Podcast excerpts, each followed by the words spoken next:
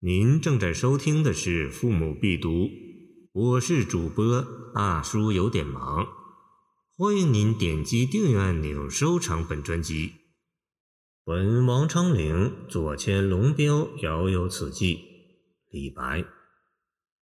杨花落尽子规啼，闻道龙标过五溪。我寄愁心与明月。随风直到夜郎西。盛唐七绝最杰出的代表，一向是李太白、王少伯并称。这两个天才诗人生平又都有政治失意的经历，而王昌龄的命运似乎更加悲苦。他一生官卑职小，仕途屡遭挫折。开元间曾贬岭南。天宝初，公元七百四十二年，谪迁江宁令（今南京）。天宝六年，公元七百四十七年，再贬龙标（今湖南乾阳）。被贬的理由据说是不护细行，即小节失检，连个像样的罪名都找不到，正是欲加之罪，何患无辞了。王昌龄自江宁乘贬龙标尉，是在天宝六年（公元747年）秋。而李白得到消息的时间，当在处年暮春，故诗开篇即“杨花落，子规啼”，切合情势。而古有“杨花入水化为浮萍，子规声相不如归去”等说法，作为诗歌意象。自能引起身世浮萍、天涯羁旅的愁情，紧扣王昌龄贬谪之事。次句的龙标是地名，龙标作为王昌龄的代称，乃是后话。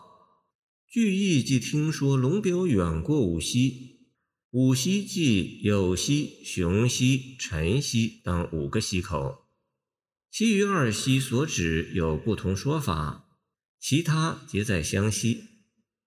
换言之，五溪地处边远，龙标比五溪还要边远，不堪之意溢于言表。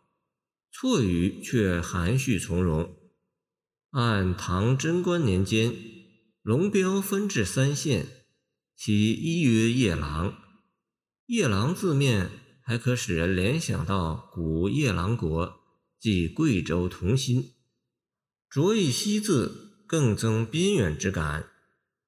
由于诗人不在朋友身边，不能当面安慰朋友，才想到要写一首诗。也许写诗的当时，他正对着一轮明月，于是得到寄景好句：“我寄愁心与明月。”二句意味：让我把一片同情寄托给天空明月吧，无论你走到哪里。即使已经到达贬所，你也会看到这同一轮明月。月亮代表我的心。诗中没有一个字明言对朋友被贬一事的看法，字里行间却饱含同情和理解。诗人把自己的愁心赋予具象的明月，一个孤独、高洁、光明的形象。这就意味着诗人坚信朋友的清白无辜。从精神和道义上予以支持援助，无形中也对迫害无辜者投以愤慨和轻蔑。若干年后，王昌龄早已误故，李白本人却因报国心切而无辜下狱，最后被判长流夜郎，走了一段王昌龄当年所走的曲折之路，再次体会到人间行路之难。一路上，他定然会想起这首旧作，正是“谁寄愁心与明月，伴我直到夜郎西”。感谢您的收听，我的 QQ 号码幺七二二九二二幺三零，希望您继续收听我们的后续节目。如果您喜欢我的作品，请关注我吧。